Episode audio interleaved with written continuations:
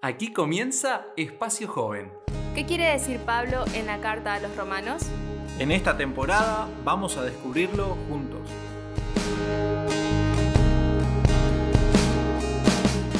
Y aquí estamos una vez más para este podcast, ¿sí? Eh, donde estamos estudiando, desarrollando el libro de Romanos, un libro apasionante con partes teológicas, teóricas muy buenas y partes muy prácticas, como es justamente la lección de hoy. Pero obvio, no estoy solo y acá están los chicos. ¿Cómo andan?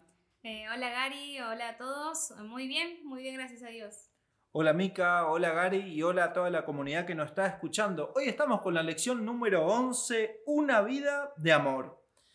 Les tengo una pregunta. ¿Cómo decirle a los primeros cristianos, imagínense que están ahí en el siglo primero, y están ahí los judíos, los romanos con sus religiones y comienza a haber un grupo que le llaman los del camino, los que siguen a Jesús.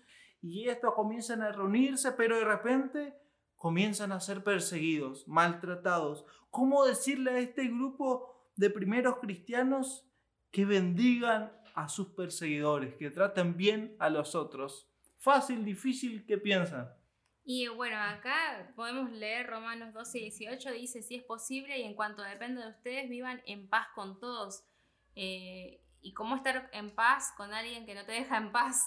no sé cómo decir. Eh, y, sin duda no es fácil. Eh, y tratar bien al que no me trata bien va contra nuestra naturaleza. Pero acá la Biblia nos está dejando una lección para nosotros, porque claro, lo podemos eh, transportar o llevar a aquel tiempo, pero esto sigue siendo un mensaje para nosotros hoy. Sí, y bueno, Romanos 13, versículo 1, habla de someterse a las autoridades, el versículo 5 también. Eh, es muy importante eh, dejarnos guiar por las, por las autoridades públicas, pero en la medida de lo posible, sin comprometer nuestra lealtad a Dios. Es decir, si yo puedo ser eh, coherente, seguir las leyes, lo tengo que hacer.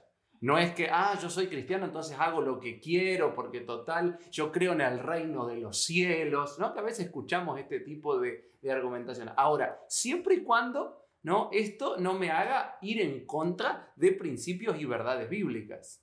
Ahí hay un tip que nos dejó Pedro en Hechos 5:29 que dice, es importante obedecer a Dios antes que a los hombres, que nos puede ayudar en un equilibrio.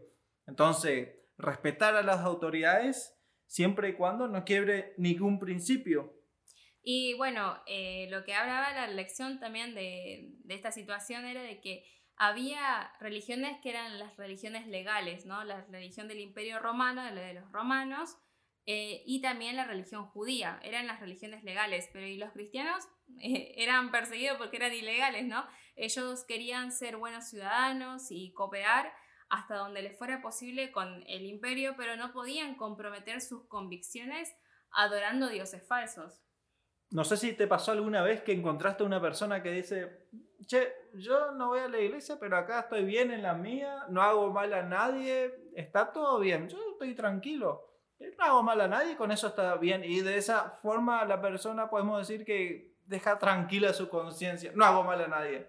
Pero acá en Romanos capítulo 13, versículo 8, Pablo tira una bien fuerte en relación a esto. Dice, eh, a nadie le quedes debiendo cosa alguna, excepto el amor, con que se amen unos a los otros. Y ahí va, porque quien ama al prójimo cumple la ley. Quien ama al prójimo cumple la ley. Eh, acá lo que Pablo habla de buscar ese amor, no así tranquilo, no hacer mal a nadie, sino buscar el amor activamente, o sea, buscar el amor, el bien para las demás personas y así entonces cumplir las leyes, cumplir las enseñanzas de Dios. Y esto del amor no es solamente evitar hacer lo malo o evitar herir al otro, sino que también es buscar hacer el bien al otro, ¿no? A mí me, quedó picando ahí lo que decía Damián leyendo el versículo 8. Dice, porque el que ama al prójimo ha cumplido la ley. Y cuando nosotros vamos a ver la ley, cuando vamos a Éxodo 20, cuando vamos a, a todas las referencias a los mandamientos y a la ley de Dios, la esencia está en el amor. Eh, viene Éxodo 20, los cuatro primeros mandamientos hablan de amar a Dios y cómo amarlo en la forma correcta, en la mejor manera. Y los siguientes seis hablan acerca del amor a los demás y qué aspectos tener en cuenta. Entonces, realmente acá Pablo está resumiendo esto en forma magistral. Sí, y yo creo que, que quizás eh, como cristianos eh, o los que nos están escuchando alguna vez, escucharon a alguien hablar y decir, uh, hablar tanto del amor, del amor, del amor, eh, te estás olvidando de otras cosas que también son importantes, no todo, no todo es amor. Y pero el amor, no sé qué piensan ustedes, puede llegar a elevar o bajar la moralidad. Indudablemente el amor bien dirigido eh, eleva, eh, incluso en ese juego con la, con la pasividad, ¿no? no, yo, yo te amo, y, como que el amor no requiera acción. Y yo pienso cuando quería que mi esposa eh, me mirara, ¿no? No me daba ni la hora en aquel tiempo. Y yo por amor y por intentar ser agradable a sus ojos. Me acuerdo todas las cosas que hice. Me metí en un taller de decoración. Yo no sé ni recortar derecho, ¿no? Y ahí estaba en el taller de decoración. Es decir, el amor tiene que ver con, con acción, con movimiento, no con una cuestión eh, inactiva. Y obviamente esto va a elevar la moralidad cuando el amor está basado en estos principios que veníamos mencionando. Sí, porque uno puede pensar, bueno, Dios es amor, amor, amor, me perdona todo, ya soy salvo y ya está, y quiere salvar a todo el mundo. Es verdad que quiere salvar a todo el mundo y que nos ama a todos, eh, pero a eso no se refiere el Evangelio del Amor, eh, sino a que Dios es amor y nos lleva a expresar ese amor también a las demás personas y a Él. Y que el amor es, eh, es, expresado así en los, diez mandamientos, ¿no?